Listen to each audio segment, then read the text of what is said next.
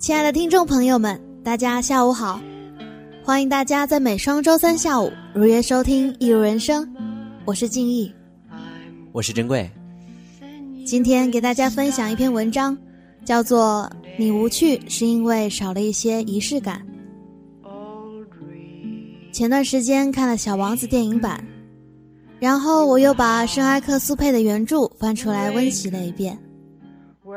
小王子驯养了一只等爱的狐狸，两人对于仪式感的理解颇为触动人心。小王子在驯养狐狸后的第二天又去看望他。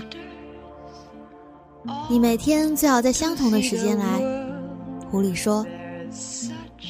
比如说你下午四点钟来，那么从三点钟起我就开始感到幸福。时间越临近，我就越感到幸福。到了四点钟的时候，我就会坐立不安，我就会发现幸福的代价。但是如果你随便什么时候来，我就不知道在什么时候该准备好我的心情。嗯，应当有一定的仪式。仪式是什么？小王子问道。这也是经常被遗忘的事情。狐狸说。它就是使某一天与其他日子不同，使某一时刻与其他时刻不同。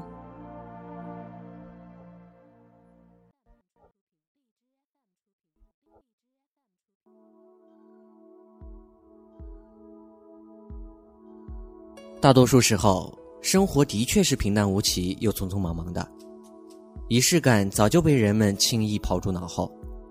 每晚下班回家。从冰箱里随便翻出点食物，就凑合着一顿晚饭。忙着给孩子泡奶粉、换尿布，早就没了心思过什么纪念日了。房间里到处都是随意乱丢的衣物，周末宅在家里，连头发也懒得洗。生活被过成了一滩死水，我们还不停抱怨他的无聊和无趣。而仪式感对于生活的意义就在于。用庄重认真的态度去对待生活里看似无趣的事情，不管别人如何，一本正经、认认真真的把事情做好，才能真真正正发现生活的乐趣。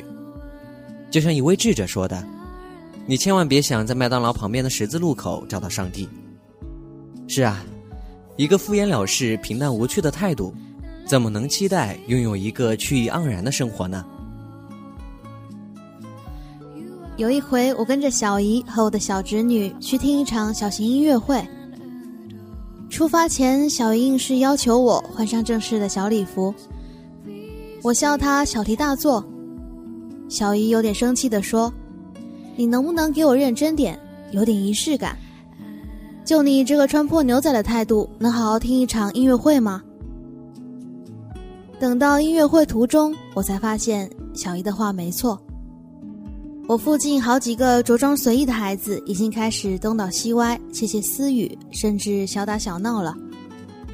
而那些和我小侄女一样穿着礼服的孩子，却正襟危坐，投入认真的欣赏，和身边同样盛装出席的父母一样神采奕奕。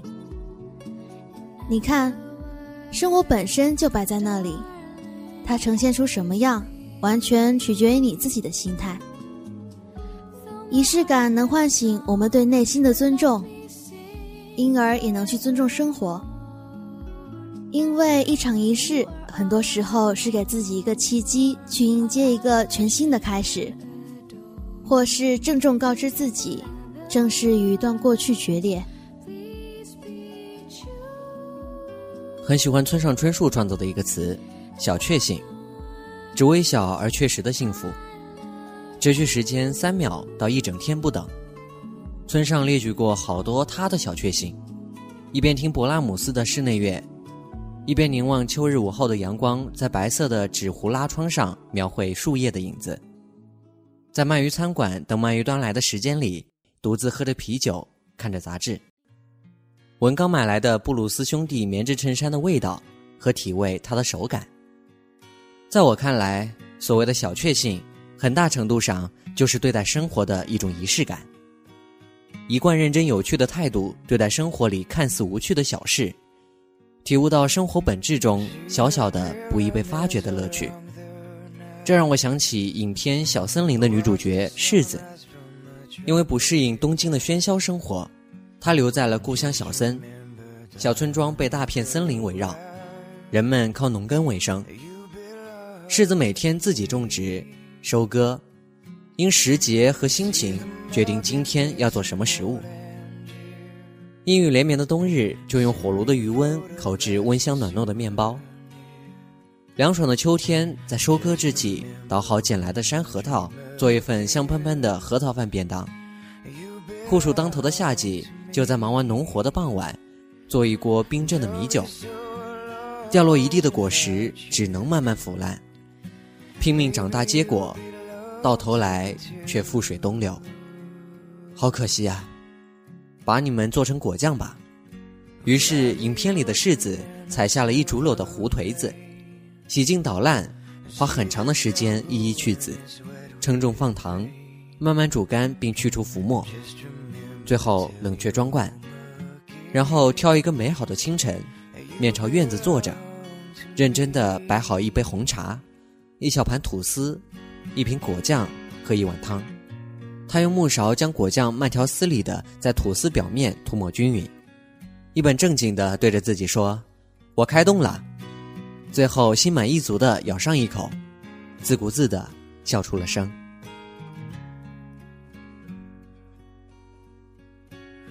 然而，你大概想象不到的是，柿子在现实生活里，却是一个在爱情和亲情中被抛弃、孤独但不绝望的独居女子。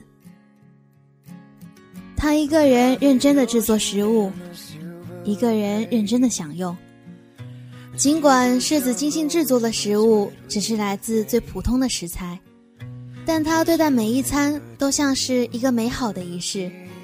也正是对日常食材的细致用心和细心品尝，才流淌出对生活本身的纯净热爱与有趣体验。一句一本正经的“我开动了”，来告诉自己新的一天开始了。而我也看过好多年轻姑娘。一边抱怨着生活无趣，一边宅在家里泡面将就三餐，几天都懒得洗头。仪式感让生活成为生活，而不是简单的生存。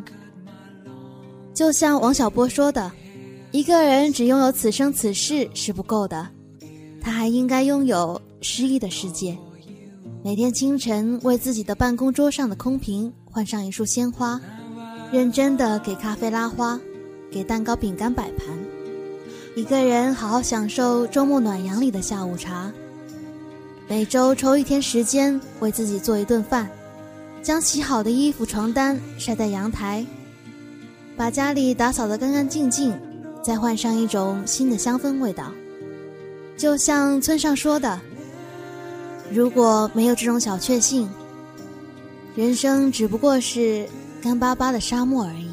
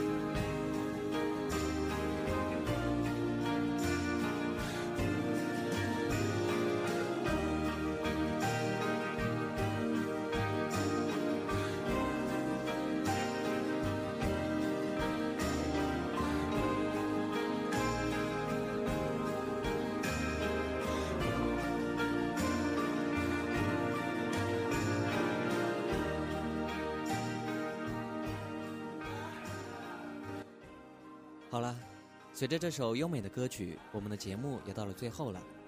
还是那句老话，如果有什么想和我们说的，可以在新浪微博上关注账号龙岩学院广播电台，你也可以关注我们的微信公众平台“龙岩之声”。